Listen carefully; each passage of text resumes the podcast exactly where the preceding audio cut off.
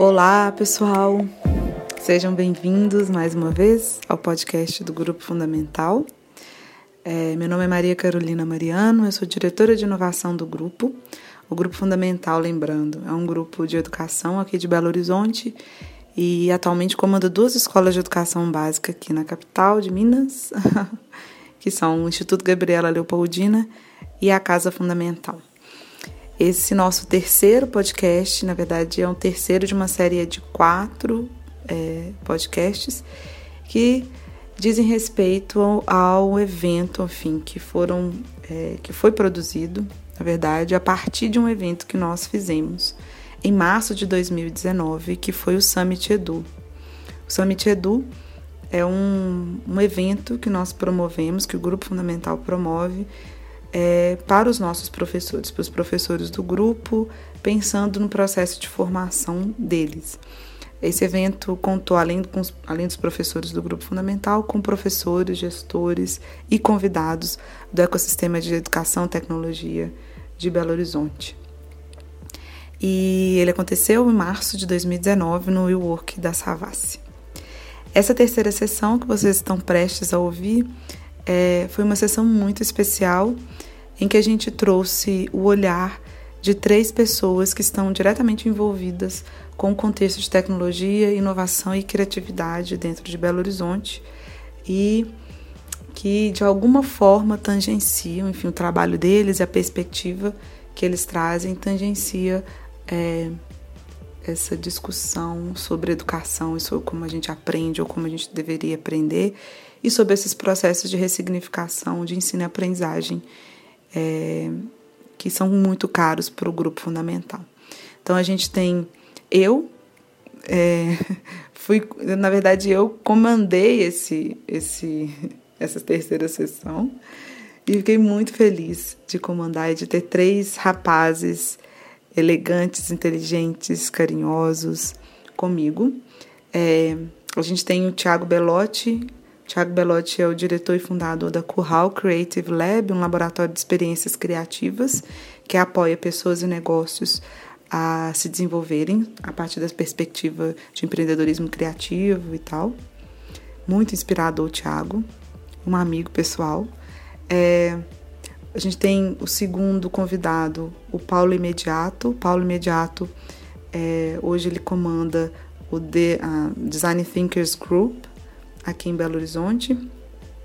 E ele tem uma experiência, ele, vai, ele conta isso um pouco no, na fala dele, com educação e com esse processo de pensar uma educação que faça sentido é, para adultos, né? Então ele traz essa experiência e ele é profundo conhecedor de design thinking e, e media, enfim, é, a, a partir do design thinking processos de inovação para grandes empresas hoje no Brasil.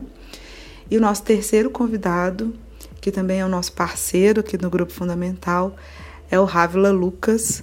Ele é cofundador da Fuzzy, Fuzzy Makers, uma startup de tecnologia ligada à educação. E ele mesmo no alto dos seus 23 anos, ele traz uma fala muito inspiradora e muito consciente acerca dos processos envolvendo criatividade, tecnologia e educação. Então, eu espero que vocês saiam desse momento assim como nós saímos, cheios e muito, muito, muito inquietos. Abraço a todos, a gente se encontra daqui a pouco.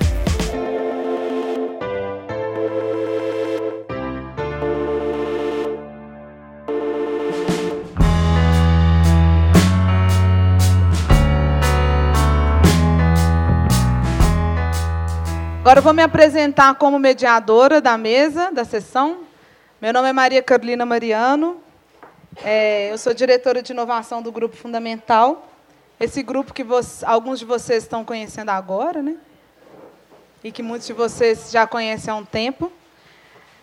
A primeira sessão que eu vou mediar é aprendizagem, criatividade e tecnologia. E é um tema muito caro para mim, é, pessoalmente porque, como diz a minha mãe, eu sou graduada em graduação.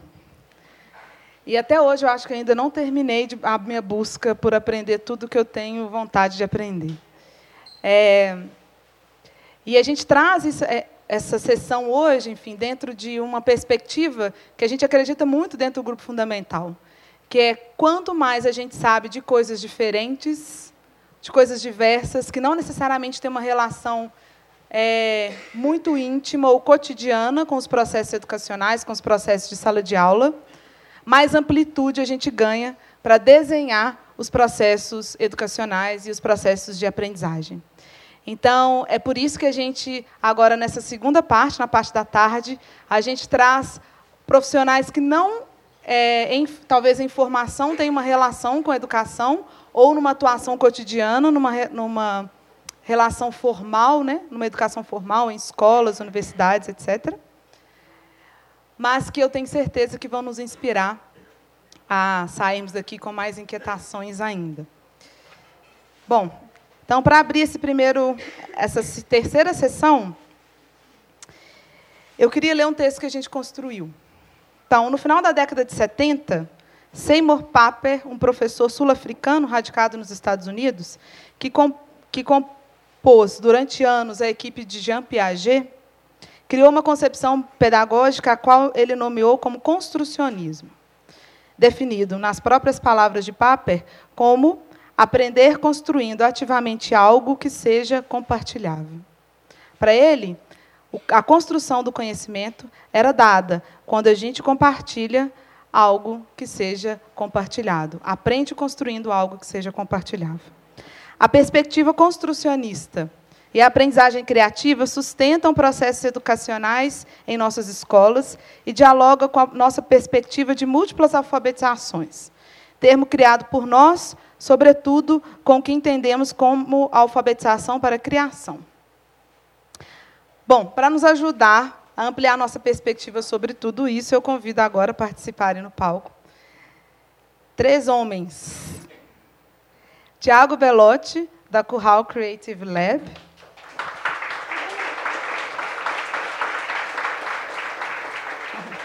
Paulo Imediato, do, da Design Thinkers Group Brasil.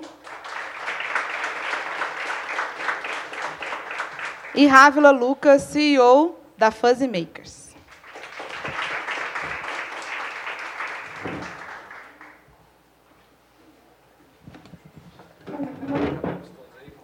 Sim.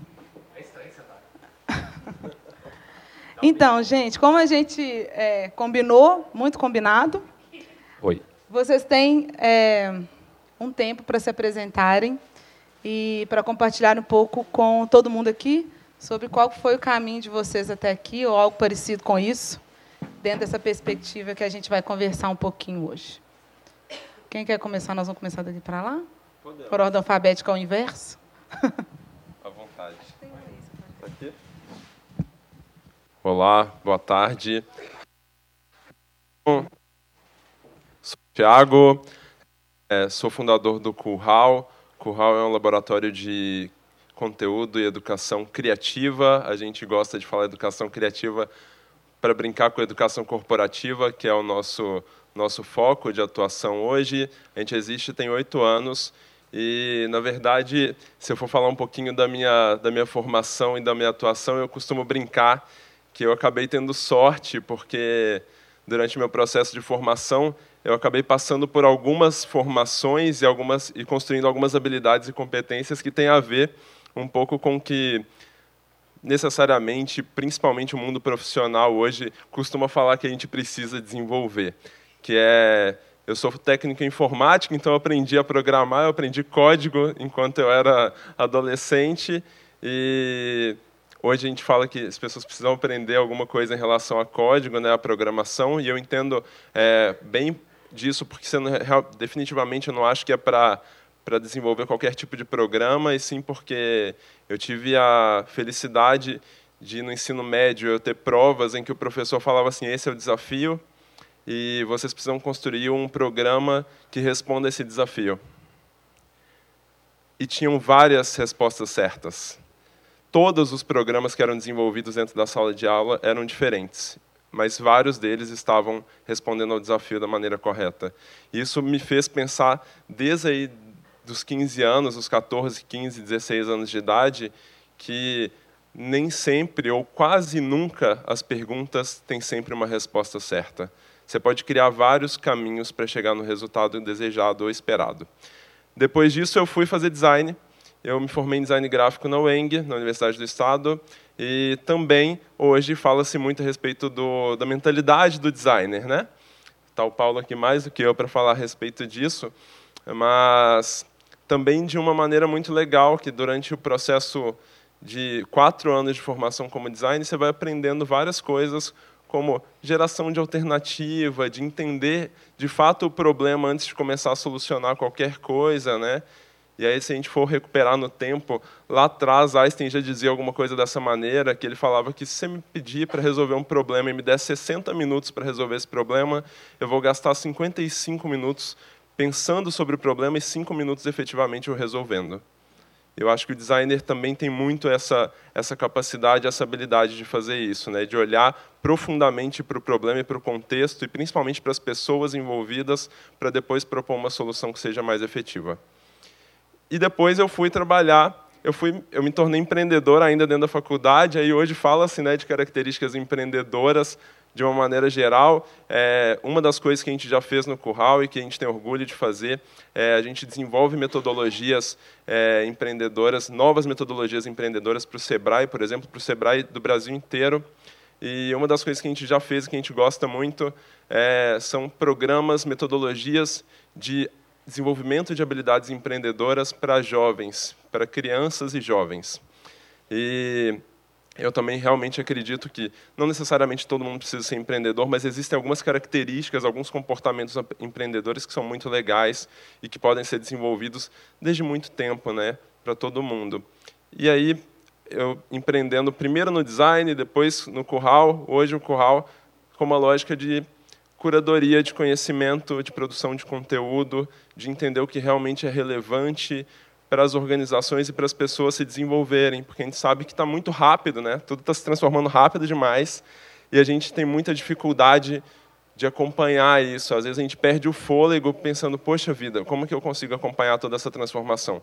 Lá no Curral a gente tem uma maneira de pensar em relação a isso que é que a gente chama de inteligência criativa, que a gente combina uma série de fatores e que eu acho que hoje um dos fatores para a gente que são são fundamentais que eu queria compartilhar com vocês, na perspectiva de professor também, porque eu também sou professor de MBA de pós-graduação aqui em Belo Horizonte, e acho que é muito legal pensar a respeito disso, porque do lado do professor, a gente tantas, tantas vezes fala do aluno, né, da sala de aula, mas eu tenho um envolvimento com a educação que vai para além da, do, do lugar formal, né, do lugar profissional, que é Sou casado com uma professora de educação infantil, especialista em educação infantil, tenho uma filha de dois anos, me preocupo muito é, em relação à educação. Enfim, tenho uma família de professores e comecei a pensar muito para quando a Carol fez o convite que qual que seria o meu grande tema.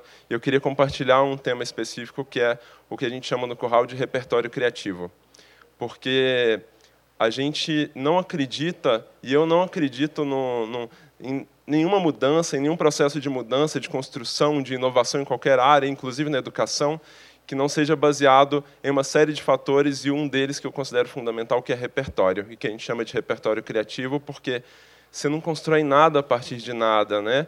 O processo criativo, na sua base, ele depende de criar pontos de referência dentro da sua cabeça, para você conseguir depois juntar esses pontos, conectar esses pontos e transformar em algo novo.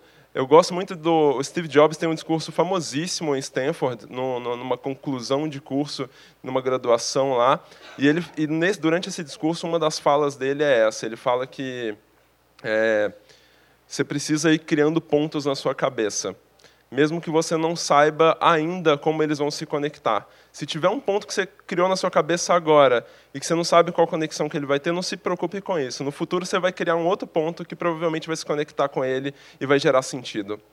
E eu, eu acredito muito nessa história do processo criativo ser conduzido a partir daí, né? da gente ir criando pontos na nossa cabeça para daí para frente, em algum momento, eles fazerem sentido.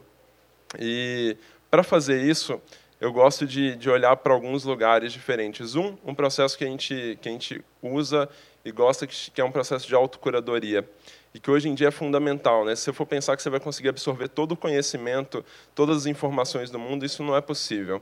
Em um, em um minuto, em 60 segundos, são produzidos 48 horas de conteúdo no YouTube. A gente não é capaz de absorver o tanto de informação que o mundo está produzindo agora, na velocidade que isso está acontecendo. Então, você precisa fazer o seu processo de curar e definir para onde você está olhando, o que, que você necessariamente precisa olhar, para onde você precisa olhar. E nesse processo de autocuradoria, eu acho que parte muito do que já foi dito aqui anteriormente, de você é, entender qual a pergunta que você está fazendo para o mundo e qual a pergunta que você quer responder e depois você começar a entender algumas coisas que podem te ajudar e te nortear. E aí tem um processo de autocuradoria que eu gosto que divide em duas, dois eixos. Um eixo que é da utilidade e o outro eixo que é do prazer. Não que eu acho que isso precisa estar dividido o tempo inteiro, mas é porque você precisa entender que tem algumas, alguns conhecimentos que você precisa olhar pelo lugar da utilidade em si e que nem sempre você vai ter tanto interesse assim por aquele tema, mas ele é muito importante, muito caro no seu dia a dia. Um desses temas diz respeito a atualizações gerais, né? Você precisa acompanhar de alguma maneira o que tem acontecido no mundo dentro do seu do seu eixo de atuação, mas também fora dele, entender um pouco o que tem sido mais dito, o que tem sido mais falado e como que isso talvez te impacte de alguma maneira. Vou dar um exemplo. É, tem um tema que não me interessava muito há um tempo atrás, até que eu comecei a ver muita gente falando a respeito dele, que era como tudo que a gente está fazendo hoje, ou boa parte das coisas que a gente está falando hoje em termos de tecnologia, está indo para o lado da voz. Né? A gente tem assistentes de voz no nosso, no nosso celular, a gente está usando cada vez mais esses assistentes, a gente está consumindo cada vez mais podcast. Hoje mesmo estava ouvindo na CBN que amanhã você tem, a gente tem aqui em Belo Horizonte, amanhã ou semana que vem, não, não, não me lembro bem, tem um encontro é, de, de, produtores de podcasts com, com seus fãs, com as pessoas que ouvem podcast, é que está aumentando muito. Inclusive, isso tudo aqui vai virar um podcast. Olha só. só. Então, assim, a gente tem uma série de coisas acontecendo em relação a isso e em algum momento aquela informação para mim estava fazendo sentido de falar assim, poxa vida, realmente, né?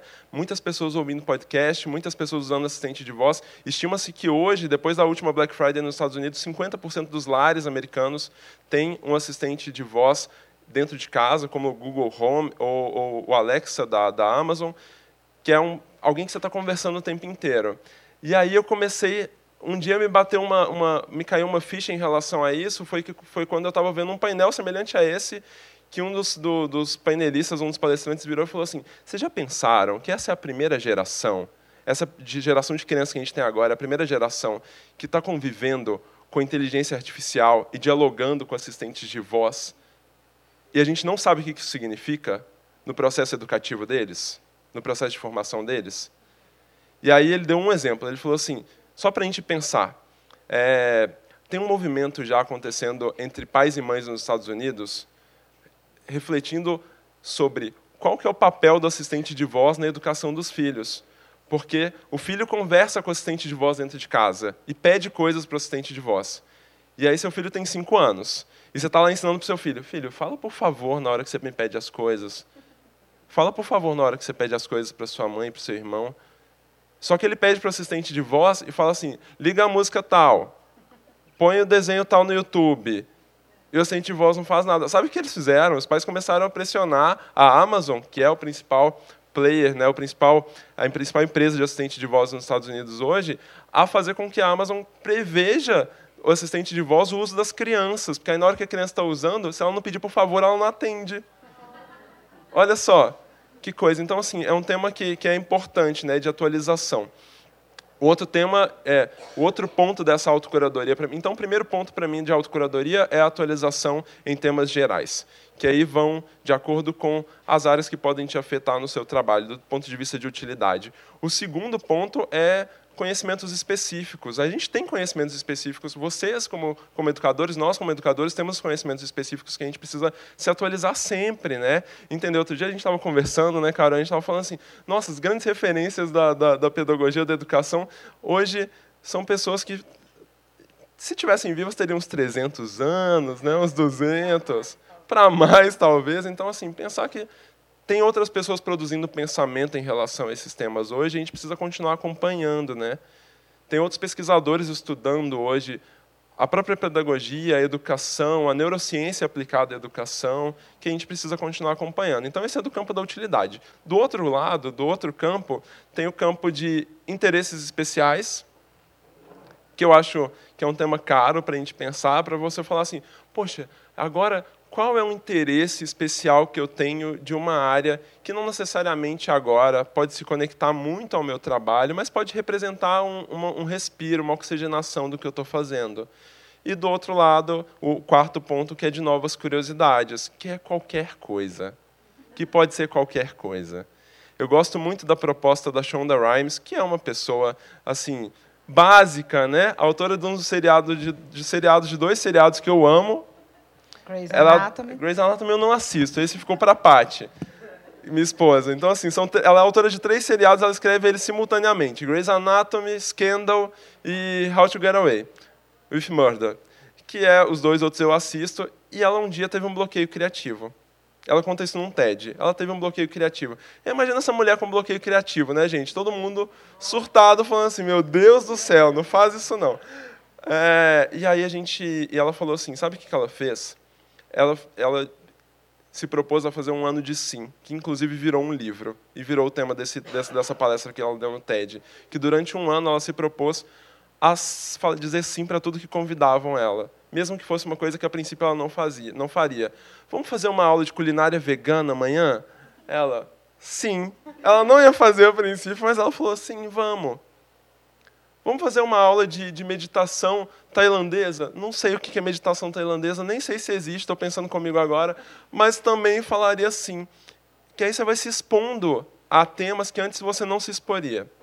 E aí disso nasce para mim uma outra coisa que para mim é muito cara, que a gente chama no curral de colisões criativas, que é você se disponibilizar, estar aberto para criar colisões criativas com outras pessoas, porque para mim a maior fonte de aprendizado que existe é o outro. É você realmente se disponibilizar a entender o que o outro realmente tem a oferecer. A gente faz isso muito pouco, né? A gente conhece muito pouco é, o que o outro tem de, de, de sabedoria, de conhecimento, de, de, de expertise, né? E às vezes a gente despreza o que pode ser uma sabedoria ou milenar ou de muito tempo. Tem uma pessoa que é muito que eu respeito muito e gosto, que é a superintendente da Universidade Corporativa do ISVOR, que é a Universidade Corporativa da Fiat. Ela foi uma das primeiras pessoas nessa minha carreira de conteúdo e educação corporativa que, que me contratou, que contratou a minha empresa. E ela me disse uma coisa que a gente estava até eu estava conversando com ela recentemente, falei isso para ela, falei assim, você sabe que oito anos atrás você me marcou com uma das suas falas, que foi, Tiago, tem muita coisa que você fala, que você pesquisa, que é novo mas tem muita coisa que você precisa acessar primeiro o conhecimento, o rastro disso, a história disso no tempo, para entender que isso já foi dito em algum momento, ou tem um outro contexto que você pode ficar, enriquecer muito mais por saber. Então, assim, aplicado à educação, o é, que, que eu posso dizer sobre isso? Às vezes, o que a gente é, entende que realmente a escola tradicional né, dita tradicional falhou em diversas questões, ou não, né, porque naquele momento que ela foi criada, ela atendeu a uma demanda nossa como sociedade, hoje isso não serve mais, mas tem muita coisa ainda nesse, nessa, nesse modelo que a gente não precisa demonizar né, como um todo, e sim falar assim, o que a gente pode aprender para fazer um processo de transição para isso ser melhor. E aí, para encerrar essa fala, eu, eu também acredito muito no processo da gente se abrir para a diversidade, a diversidade criativa, que é não, não menosprezar é, uma pessoa que seja diferente de nós, que pensa como nós, e não desprezar a oportunidade de dialogar verdadeiramente com essa pessoa.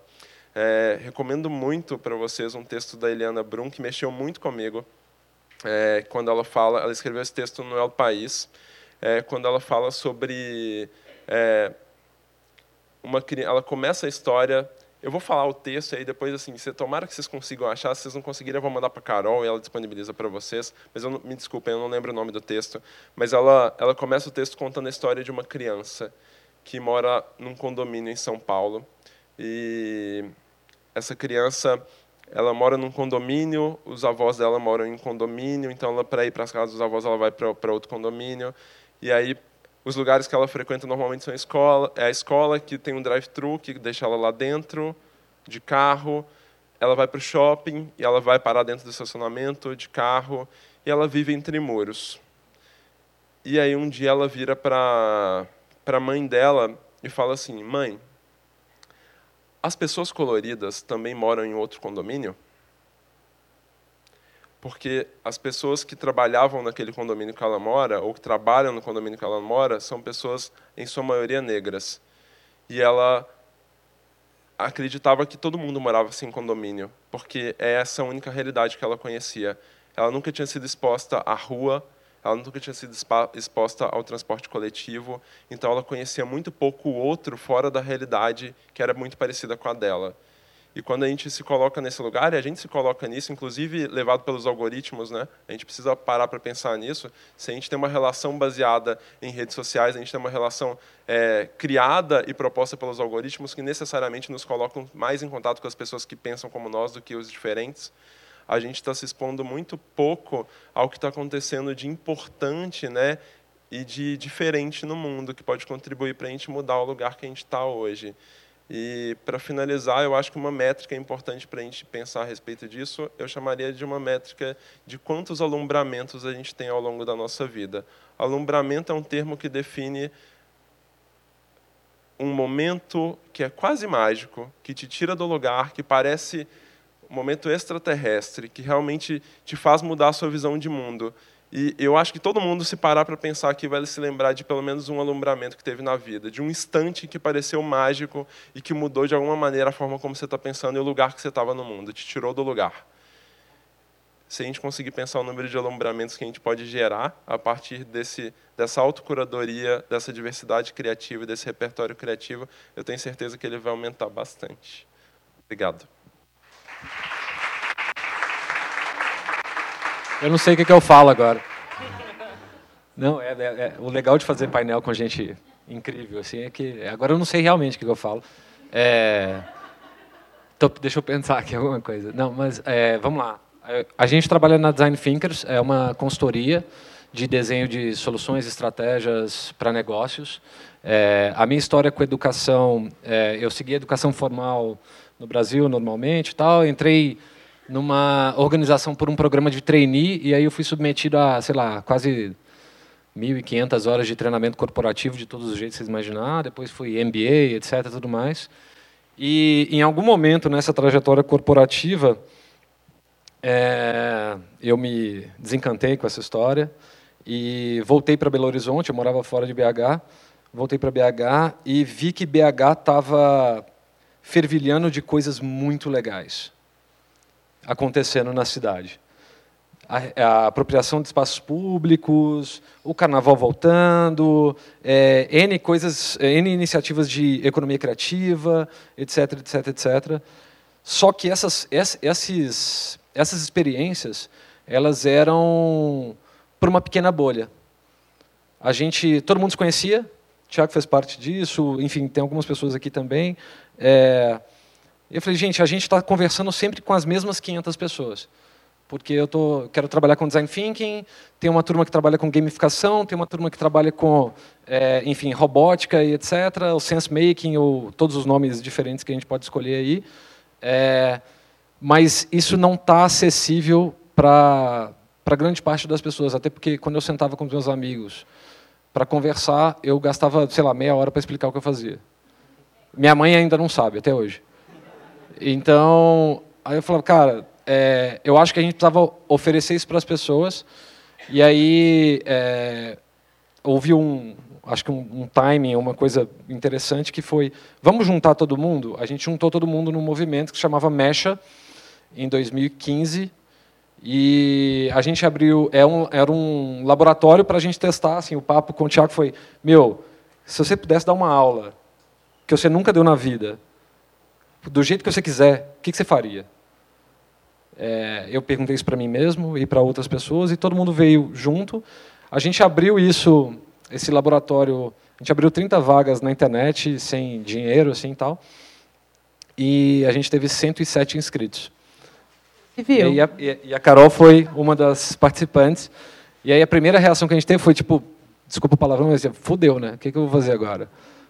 Tem, tem interesse, as pessoas querem descobrir esse mundo, né?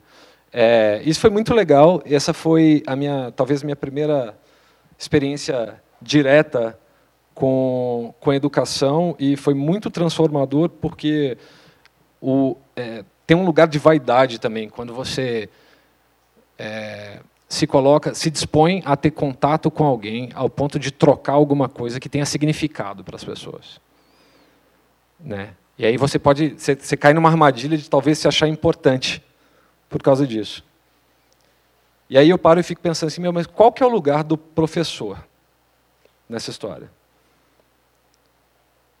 Será que o professor tem mesmo que ser um cara que é o ponto central da atenção de todo mundo aqui?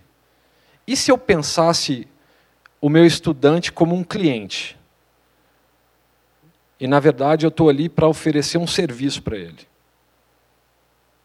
Será que essa lógica é diferente? Só será que, tá, gente? Eu não, não sei. O negócio é fazer pergunta. É, e se eu pensar no estudante como um cliente, eu penso sobre como engajar essas pessoas. Como engajar essas pessoas é fazer coisas que são importantes para elas. A gente só não engaja as pessoas quando a gente faz coisas que não são importantes para elas. Tá? Então, quando as crianças, os estudantes, não se engajam, é porque aquilo não é importante para eles. E a gente não convida essas pessoas a criar com a gente significado em torno daquela experiência de aprendizado. É, então, aí indo lá para o design thinking, né, para os pilares do design thinking, assim, como é que eu posso ter uma abordagem mais empática no sentido de me conectar com aquilo que de fato faz sentido com o estudante e abrir mão desse lugar do saber do professor. Por isso a gente não se denomina professor, a gente é facilitador ou dificultador em alguns momentos. É, a gente facilita a inteligência coletiva. É muito legal porque as, as empresas hoje contratam a gente para fazer workshops de inovação em que a gente facilita a inteligência do grupo e a gente sai com a fama de ser inteligente. É maravilhoso. É incrível.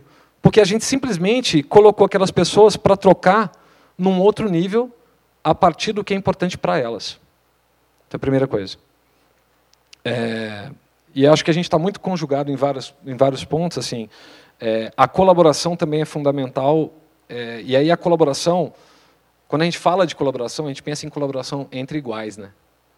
E aí o que o Tiago falou sobre, sobre diversidade é super importante, porque é o quanto a gente está disposto a exercitar pensamento divergente. Porque a escola, o acordo é o contrário, né? Você recebe uma grade de disciplinas e um uniforme, tem uma resposta certa para tudo, você gera um, um movimento, um esforço de conformidade para as pessoas, ou seja, ninguém é treinado para pensar de forma divergente. Né? É, a nossa incapacidade de pensar de forma divergente é tão grande que a gente briga no grupo do WhatsApp. Assim, alguém brigou aqui ano passado nas eleições? Eu briguei pra caramba. Fui expulso de uns quatro. É, eu, eu amo uma treta, assim, então é isso. Mas é a gente não exercita o pensamento divergente é, e colaborar com quem pensa de forma diferente da gente. Quando a gente pensa em colaboração, a gente pensa só com quem pensa parecido com a gente. E a inovação está justamente no contrário. E o terceiro ponto, né, então, empatia, colaboração. O terceiro é experimentação. É, a experimentação tem muito a ver com assumir que eu não sei qual será o resultado das coisas. E está tudo bem. É, a Brené Brown fala muito de, de vulnerabilidade, né, de, de, de, lidar com as imperfeições e tudo mais. É, o quanto os educadores hoje se permitem estar no lugar do não saber. O quanto eles se permitem não ter resposta. E falar assim, gente, eu não sei, vamos testar alternativas? Vamos testar várias alternativas da forma mais simples possível. Vamos prototipar as coisas.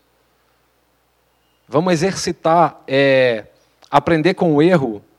E, e, existe o clichê de aprender com o erro, né? E muitas vezes todo mundo fala, oh, é importante aprender com erro, mas não erra não, né? Ou então, tipo, sei lá, você, conhece aquela pessoa que abriu vários negócios e fala assim, não, mas aí o que, que aconteceu? O que, que você aprendeu? Ele, não, eu aprendi que os clientes não estavam prontos. Então ele não aprendeu, né? Porque se a culpa está no outro, não tem aprendizado nessa história. Né? É, Então, trabalhar muito no, no, no campo da experimentação, no teste genuíno, sabe? E tudo bem, é um exercício que eu acho que faz muita diferença tanto no processo de aprendizado quanto no processo criativo como um todo, tá? É, e por último, porque eu não tenho mais nada para falar depois que o Thiago falou, é, eu queria falar de autonomia, porque eu fui convidado por causa do Mesh, eu fui convidado para ir num festival em São Paulo que chama Path, e ele ia falar sobre novos modelos de educação. E aí eu fui, passei, e o festival é incrível, tem várias coisas acontecendo. E aí e todos os, todas as palestras, todas as, as interações tinham o mesmo formato. Eram três pessoas sentadas, um mediador, cada um falava dez minutos, depois a gente tinha perguntas. Aí e era eu e mais, mais duas convidadas. Chegamos lá de manhã, eu falei, gente, é, a gente chegou meio que a essa conclusão junto ali. Falei, a gente está falando sobre novos modelos de aprendizado. A gente não pode repetir o que está todo mundo fazendo nesse evento. Né? Porque senão a gente está replicando o mesmo modelo de aprendizado. É... E aí a gente sentou lá no palco e tal, as pessoas entraram, 300 pessoas no auditório, assim. A gente desligou os microfones, desceu e começou a fazer rodas de conversa com as pessoas. Quando a gente fez isso, metade da sala levantou e foi embora. Aí eu falei, tá vendo? A gente está pensando novos modelos, mas a gente quer o mesmo. A gente quer o modelo da resposta pronta. A gente quer o modelo do, da concentração do saber num ponto focal. Sabe? A gente não quer desenvolver autonomia. Se eu falar assim, não, gente, o que a gente vai conversar aqui não, não tem nada a ver com a gente, tem a ver com vocês, agora vocês vão resolver aí. Você fala, pô, esse cara está me enrolando. Sabe? Se, é, é, a gente fica meio como filho de pai separado, sabe? Eu quero inovação desde que seja confortável. Se eu tiver que fazer diferente e assumir um protagonismo e autonomia desse processo, ah, não, então eu quero aquele modelo antigo aí. Sabe? É, então, quando eu falo de autonomia, é, é, é muito assumir esse salto no vazio com coragem, sabe? Assim, e, e, e abrir mão das estruturas que a gente já conhece. Né? E isso é, é tão simples. assim. A gente fez um trabalho para o Grupo Anima é, para criar uma dinâmica de mais empatia na relação professor-estudante. Né? E, e aí a gente foi conversar, com, foi fazer uma jornada de empatia com esses estudantes. Né? E aí, coisas simples, ritos simples. assim. Mas os estudantes falam assim, cara, é, é, se o professor quer ter mais relação comigo, por que, que existe sala de professor em que eu não posso entrar? Ele já coloca uma barreira. O relacionamento já se dá por uma espécie de, por uma dinâmica de poder que é totalmente que inibe qualquer tipo de relacionamento. É, eu, eu acho que pensar a educação é um desafio global. Está todo mundo testando um milhão de formatos. Não existe uma resposta para isso. É, mas se eu tiver que trazer alguma coisa reforçando aqui, é, eu traria relações mais empáticas. E aí é de fato descer do seu lugar de educador e se conectar com a necessidade do estudante, do aluno, de quem está do outro lado. Para que você pense coisas Pense formas de é, multiplicar o conhecimento a partir do que é importante para eles. É, a colaboração divergente não é colaborar com os iguais, é colaborar com os diferentes. Tá? E esse lugar da experimentação. Beleza? Acho que é isso.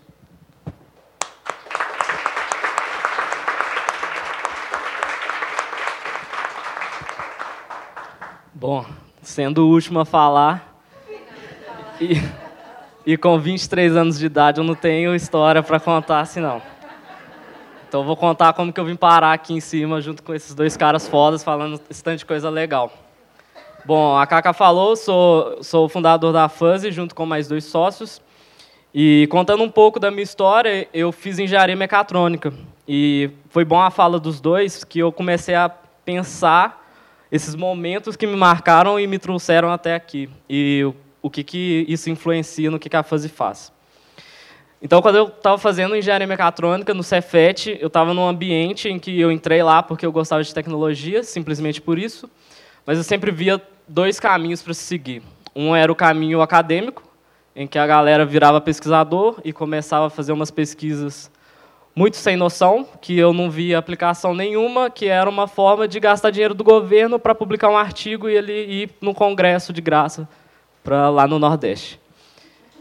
E o outro era a galera que ia trabalhar em indústria e ficava cinco anos estudando, estudando, virando noite para ganhar um salário michuruca e ser acordado de madrugada para ter que resolver problema em linha de produção. E aí isso foi me dando uma ansiedade, né? Eu sou pouco ansioso, foi o que, que eu vou fazer da minha vida? Agora que eu já fiz todos os cálculos, eu vou largar isso aqui? Não é possível. E aí eu vi uma oportunidade que foi a questão dessa de empreendedorismo, desenvolvimento de produto. E aí, mais para o final do curso, eu participei de um programa que se chama WC, que é sobre transformar o TCC, seu trabalho de conclusão de curso, em um produto, em uma startup. E nesse momento, é, durante o programa de um ano lá na USP, a gente teve a oportunidade de ir no núcleo de empreendedorismo da USP. Então a gente ficou lá um final de semana. E lá é onde surgiu as startups tipo Nubank, tipo 99 Táxis. E a gente teve a oportunidade justamente de modelar e observar como que os fundadores dessas startups pensavam. E é justamente aí que eu percebi essa questão do repertório criativo. Eu percebi que todos eram engenheiros mecatrônicos, então pelo menos eu tive um alívio. Falei, ó, meu curso faz sentido pelo menos. Mas o interessante era que, por exemplo, eles conseguiam conectar coisas que normalmente não faziam sentido juntos. E, por exemplo, alguém que fez engenharia mecatrônica abriu uma fintech, normalmente não faz tanto sentido assim. E a gente começou a observar como que eles faziam isso, e isso levou para essa questão de experiência. E a gente trabalhou isso ao longo do, do programa inteiro. Então, experimentar o máximo possível para você fazer conexões, normalmente, o que eles chamam de inovadoras, né, não comuns. E é justamente isso, criatividade é isso. Criatividade não é um dom, que vai baixar na sua cabeça quando você estiver meditando lá quietinho no seu quarto, sem nenhum barulho, você vai ter uma ideia sensacional e vai desenvolver um produto. Não é isso. É você conseguir analisar informações, sinais ao, ao todo seu redor, ao todo tempo, e fazer conexões que normalmente não são vistas tão facilmente assim. E outro momento que foi legal também foi essa questão do de quando a gente, eu e a Kaká estavam no Isabela Hendricks explicando sobre o que a a Fuzzy fazia, essa história de educação STEAM, de cultura maker. E uma coisa que a gente parou para perceber, eu pensei naquela hora na palestra, foi que a forma mais fácil de explicar isso tudo que a gente está fazendo de casa fundamental, de fuzzy, de tentar inovar na educação, é simplesmente essa história de pensar no aluno como um cliente, pensar no aluno como usuário. E justamente nessa linha do design, de pensar na melhor forma possível de tornar a experiência do aluno prazerosa, proveitosa. Então, ter essa empatia de saber se o aluno está pronto, se ele está interessado em saber aquilo ali. E aí, essa, essa semana eu vi um texto publicado na UOL, não sei se vocês viram, sobre tecnologia na educação. E eu fiquei muito triste com o que estava sendo dito lá, porque é um grande canal de informação e o que estava sendo discutido ali por professores era se devia ou não usar o celular em sala de aula, em 2019. E o problema não era nem esse, o problema era que o argumento era justamente que o celular não deveria ser usado. Algumas escolas da Inglaterra argumentando contra o uso do celular na sala de aula. E para mim, celular na sala de aula não é nem importante assim, mas o importante que eu quero tratar é eles estão discutindo isso em 2019 e estão indo no caminho contrário, sendo que as crianças elas estão conversando com assistente de inteligência artificial.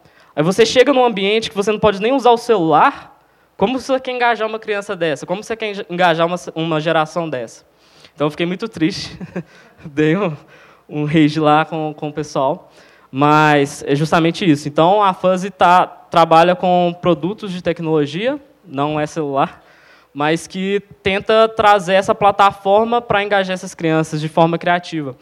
E aí uma questão da tecnologia que, inclusive, é importante para os pais e para os professores, o papel da tecnologia nessa educação. A gente não pode pensar na tecnologia como o fim, como o único objetivo. Só porque elas crescem falando com inteligência artificial, não quer dizer que elas tenham que aprender só sobre isso.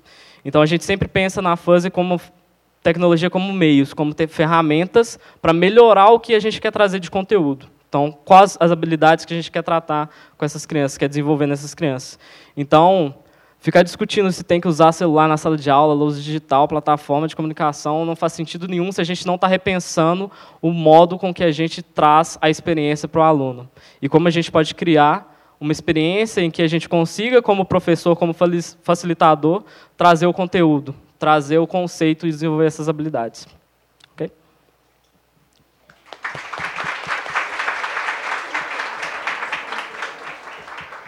Eu tinha um monte de pergunta, mas vocês têm mais do que eu. Então, eles não estão aqui para responder as minhas perguntas, porque eu posso conversar com eles no café.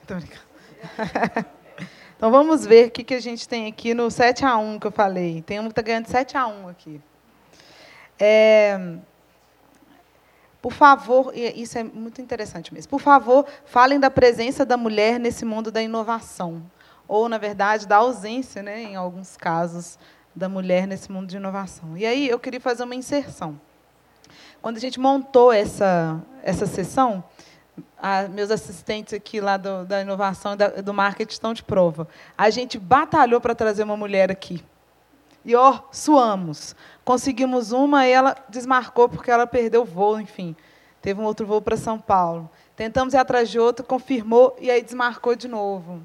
Então, ainda bem que eu sou feminina, mulher, né? Desse, desse, e estou aqui representando. Mas era importante gente, para a gente também trazer a mulher aqui para a gente falar sobre tecnologia, inovação e criatividade. Mas então é isso. É, mas ao mesmo tempo é interessante ouvir a perspectiva de vocês dentro dessa relação, né, do contexto que vocês lidam aí de inovação, pelos caminhos que vocês percorrem. Ó, oh, eu hoje no curral e na verdade no curral quase todo o tempo de vida do curral a gente sempre teve ou 50% de homens, 50% de mulheres ou a maior parte do, do time sendo de mulheres. E, e, sempre que me perguntam sobre isso, eu, eu tenho uma questão muito clara. É, eu sempre falo, entreviste uma mulher e veja a capacidade dela dentro da área que a gente atua, que é criatividade, inovação, experiências de aprendizagem. Sem dúvida nenhuma, do ponto de vista principalmente de educação, que me impressiona muito mesmo é que é, as mulheres elas têm buscado mais do lugar que a gente ocupa, do lugar que eu ocupo, de ter que tipo, tratar pessoas, ocupar esses cargos dentro do curral, dentro do nosso, dentro do nosso time, é, normalmente o homem ele se infelizmente, eu vou falar assim, é, é do meu lugar mesmo, é da minha opinião, não necessariamente. Mas eu acho que o homem colocou num lugar de conforto, de achar que está garantido o espaço para ele em muitos lugares. E a mulher ela busca muito mais. Então, assim, hoje eu tenho pessoas na minha equipe, tem, tem meninas na minha equipe que têm muito mais qualificação, muito mais qualificação mesmo que qualquer homem. Então, assim, eu acho que isso, primeiro, isso é um ponto importante. Eu acho que criatividade nós temos mais mulheres, em tecnologia nós temos menos, mas é, tem empresas muito bacanas para trabalhos em relação a isso, né? a Talktalks é um, é um dos maiores exemplos, uma das referências que eu gosto de usar porque em termos de cultura, o que eles falam, o que elas falam lá e elas falam, porque até, até pouquíssimo tempo atrás, é, no Brasil, as duas diretoras de, da Talk faziam uma diretoria compartilhada, eu acho genial. Faziam uma diretoria compartilhada, que para mim já é uma coisa de liderança de uma empresa, de uma consultoria global de inovação como a Talktalks, de tecnologia, e ao mesmo tempo serem duas mulheres. E, ele, e, elas falam lá, e elas têm uma lógica cultural que eu acho que vale para todos nós, que elas falam assim, é, é, se a gente quer resolver os problemas do mundo, a gente precisa ter a diversidade do mundo aqui dentro. Então, a empresa tenta equilibrar o máximo possível o número de mulheres e homens, o número de pessoas negras, pessoas trans, e elas queriam, e elas queriam acontecer. Então, a Talktos, por exemplo, foi a Salvador, a cidade mais negra do Brasil, programa lá encontrar pessoas negras, principalmente mulheres negras, programadoras, desenvolvedoras, para entrar no quadro da companhia. Então, assim, eu acho também que a gente tem que começar, e a gente precisa começar a fazer um esforço de, de entender. E outro dia eu estava conversando com uma cliente do Curral sobre isso, porque ela falou assim, Tiago, é, onde está o problema para mim? Ela falando para ela que eu sou, eu fui executiva de empresa minha vida inteira. Hoje eu sou empreendedora. O lugar do executivo, as regras do jogo para o executivo de uma grande organização foi criado, foram foi criado por um homem. Foram criados por homens. Então assim, a gente tem que entender que se a gente não tentar abrir espaço, né, para isso e falar assim, poxa, eu vou fazer esse esforço mesmo, eu vou correr atrás para colocar e para abrir espaço para isso, a gente vai continuar rodando do mesmo jeito. Então, assim, na tecnologia tem muita empresa fazendo esse esforço, na parte de, de criatividade também, e eu acho que a gente precisa se esforçar cada vez mais para que, um, a gente consiga ter mais mulheres aqui nesse lugar, dois, para que as mulheres, os negros, as trans, deixem de ocupar lugares nos painéis e elas pedem muito isso, lugar, lugar, ocupar lugares nos painéis que sejam temáticos, né? De tipo, só chamo quando vai falar para diversidade dentro da inovação, quando vai falar sobre mulheres na tecnologia. Eu vi uma mulher falando isso uma vez e eu falei assim: você está coberta de razão. Ela falou assim: me chamem para falar sobre tecnologia. Não me chamem para falar sobre mulheres na tecnologia, porque mulheres na tecnologia eu já cansei de falar. Agora eu quero falar do tanto que eu sou foda em fazer isso aqui. Maravilhoso. É. Eu vou passar para uma outra pergunta. Quer passar para outra pergunta? Disso? Porque tem mais, né? Aham.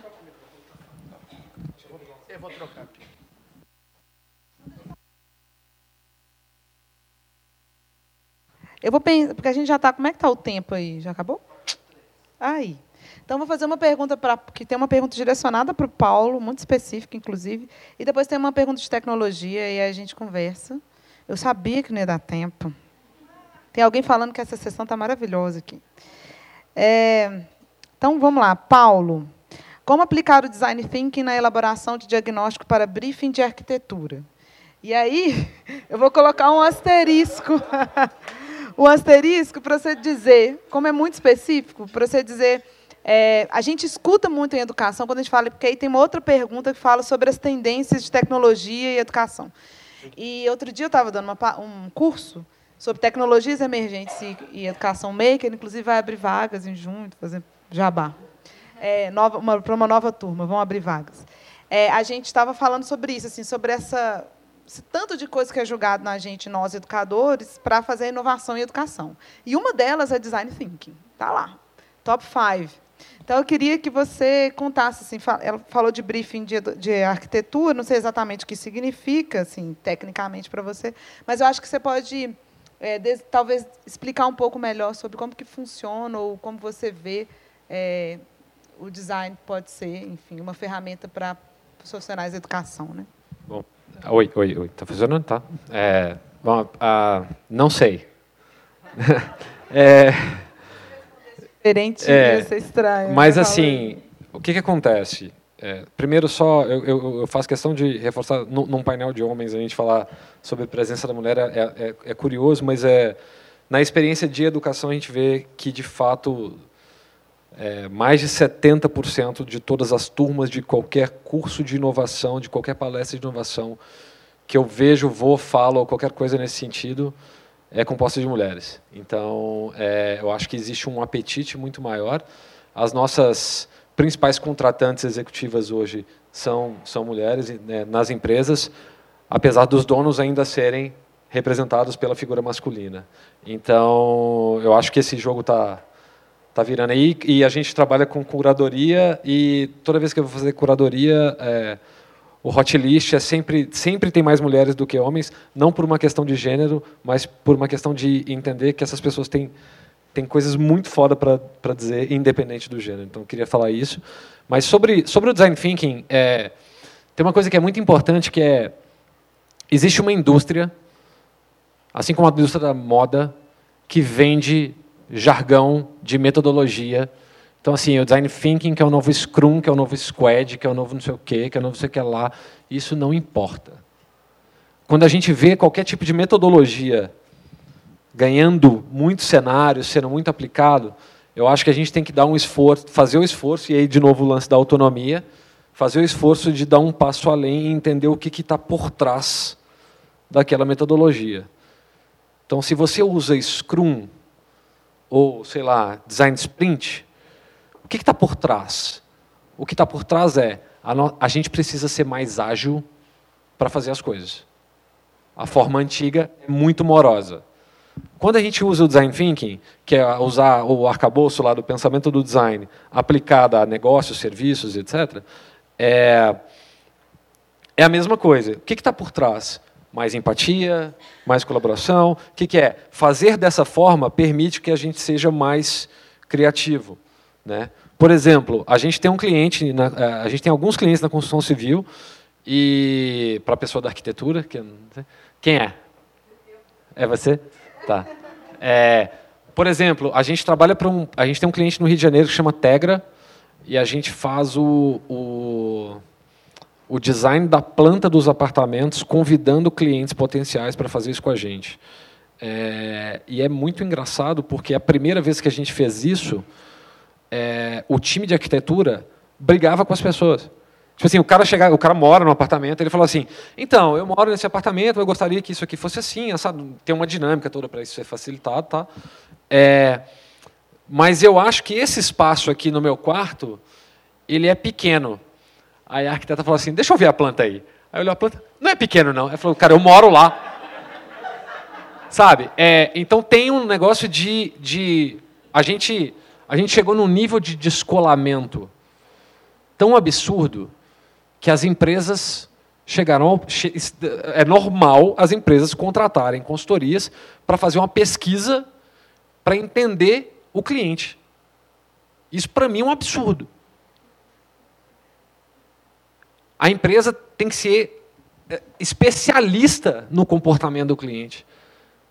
Agora, eu estou tão autocentrado no, no interesse do próprio negócio que eu não sei mais quem é meu cliente, eu descolhei dele. É a mesma coisa na educação ou em qualquer outra coisa. Sabe? A gente, disco, a gente perdeu. É, eu gosto de usar uma imagem que é.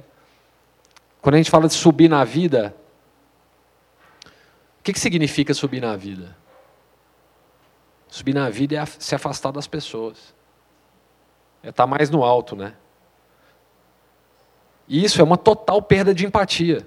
Então, empatia, assim como o propósito é o buzzword do momento, todo mundo fala, está mó canseira já, mas a gente tem que entender o que, que isso quer dizer por trás. Né? O que quer dizer por trás é as organizações, a educação ou qualquer setor, ela perdeu a capacidade de se conectar com as necessidades do ser humaninho que está ali do outro lado.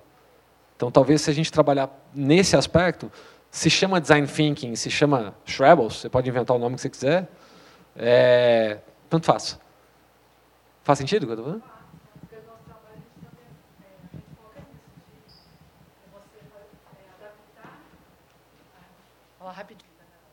Tudo bem, gente? A gente foca é, em adaptar é, o espaço ao usuário, e não o contrário. Então, por isso que eu quis fazer essa pergunta, porque nós temos pesquisado e, e o nosso trabalho é todo focado nesse sentido, que o foco nas pessoas, né? E não perder essa escalabilidade, enfim. Né? Eu vou falar rapidinho, porque o tempo está curto. Obrigada. E aí, como é que nós já estouramos total, né? Então, vou, vou fazer o seguinte, eu vou pedir para o Rávila responder essa pergunta no, no nosso Stories, pode ser? Pode. E aí, que tem a ver com tendências. E eu acho que é, é a a própria fuzzy é uma tendência já em tecnologia. Né? Ou a gente faz aqui. O que vocês acham? Ganas... Ah, então pronto. Então tá.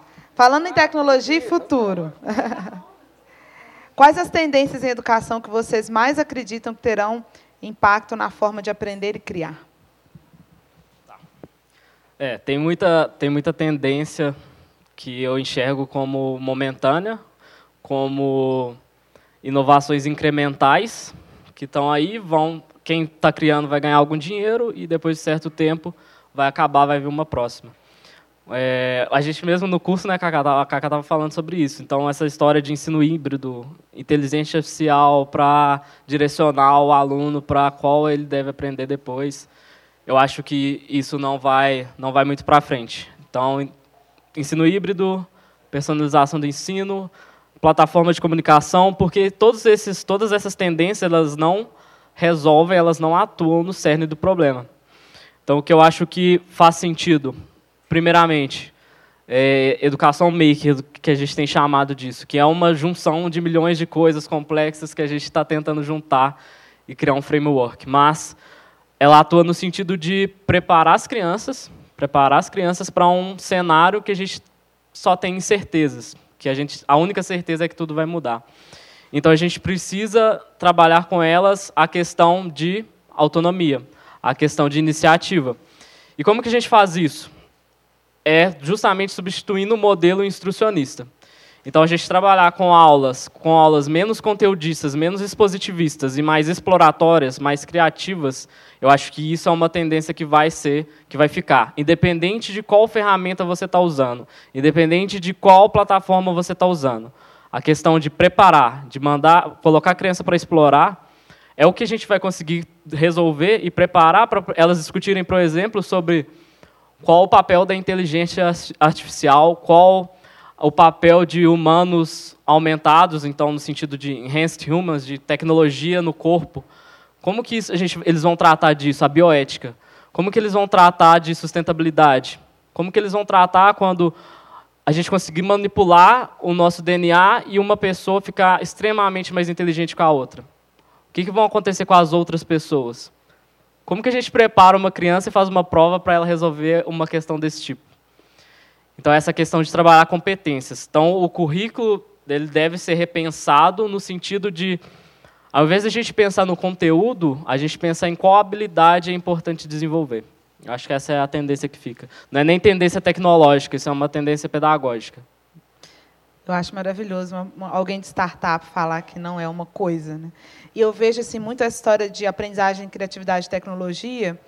É, a gente está tão imerso em algumas coisas e em nós como educadores em situações que a gente sabe que não funcionam mais e a gente fica ansioso por uma solução que o que eu vejo assim dentro da área de inovação e educação é um anseio geral por uma saída e a gente a tecnologia hoje, o nosso dia a dia digital, que é um erro, também é uma misconception, a gente achar que tecnologia é só coisa digital, enfim. Mas a gente tem, para a nossa geração, aqui tem a, a tendência a olhar a tecnologia como algo para resolver os nossos problemas. Né? Então, chega um celular que resolve o problema de comunicação, tem um robô que varre a casa, enfim. Só que, e aí, quando a gente pensa nos nossos processos educacionais também, a gente fica achando que vai vir alguma coisa, uma tecnologia que vai resolver o nosso problema também. Então, eu acho muito incrível quando a gente tem uma consonância nesse sentido. Não. Assim, o que a gente precisa fazer é olhar para o nosso aluno. Né?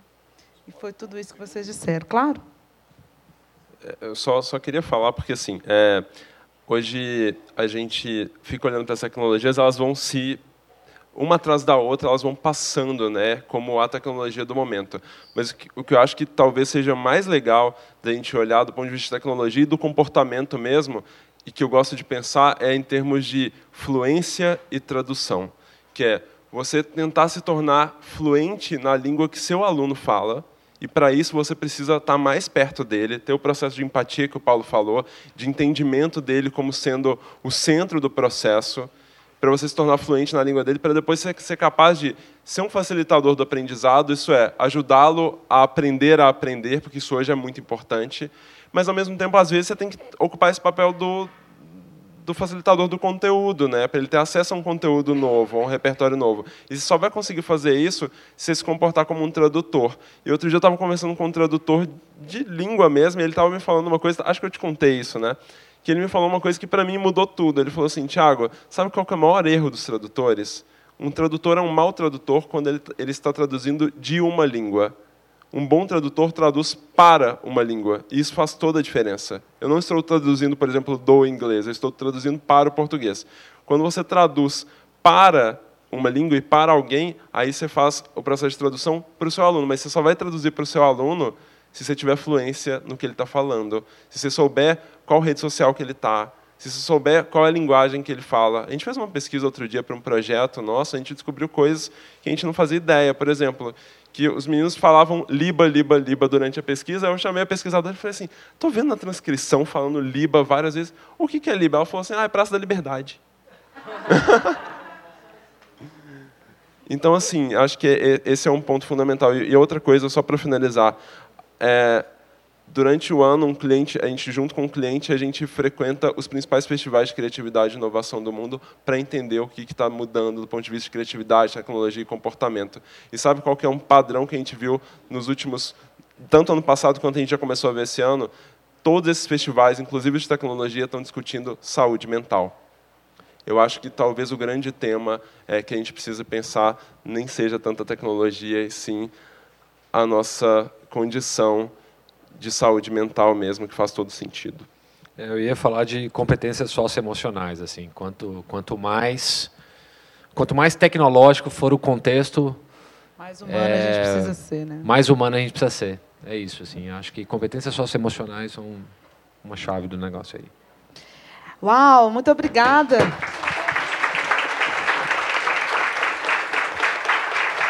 Eu queria agradecer, porque talvez vocês vão embora. Muito obrigada. A gente gosta muito de comer. Então a gente sempre dá comida de presente para as pessoas. Melhor presente.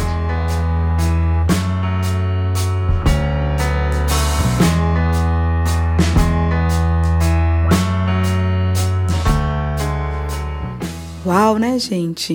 Que monte de coisas. Se vocês ouviram até o final, eu acho que a sensação que vocês podem estar tendo aí neste momento é, de uma inquietude, de uma vontade de sair atrás disso tudo que eles disseram e, e pensar e olhar, experimentar, estudar sobre muito do que eles trouxeram, né? É, para nós também foi muito, muito importante, para os professores foi muito importante. Eu acho que até hoje, e hoje, no cotidiano das escolas, a gente colhe muito é, esse, essa inquietude que foi lançada é, pelos nossos convidados nessa sessão. Então agradeço demais, agradeço vocês a terem, é, por terem ficado até o final aqui, ouvindo o nosso podcast, e convido vocês todos a seguirem as nossas escolas nas redes sociais, arroba Instituto Gabriela Leopoldina e arroba Casa Fundamental. A gente se vê no último podcast da série é, sobre o Summit Edu. Um abraço, pessoal, e até lá.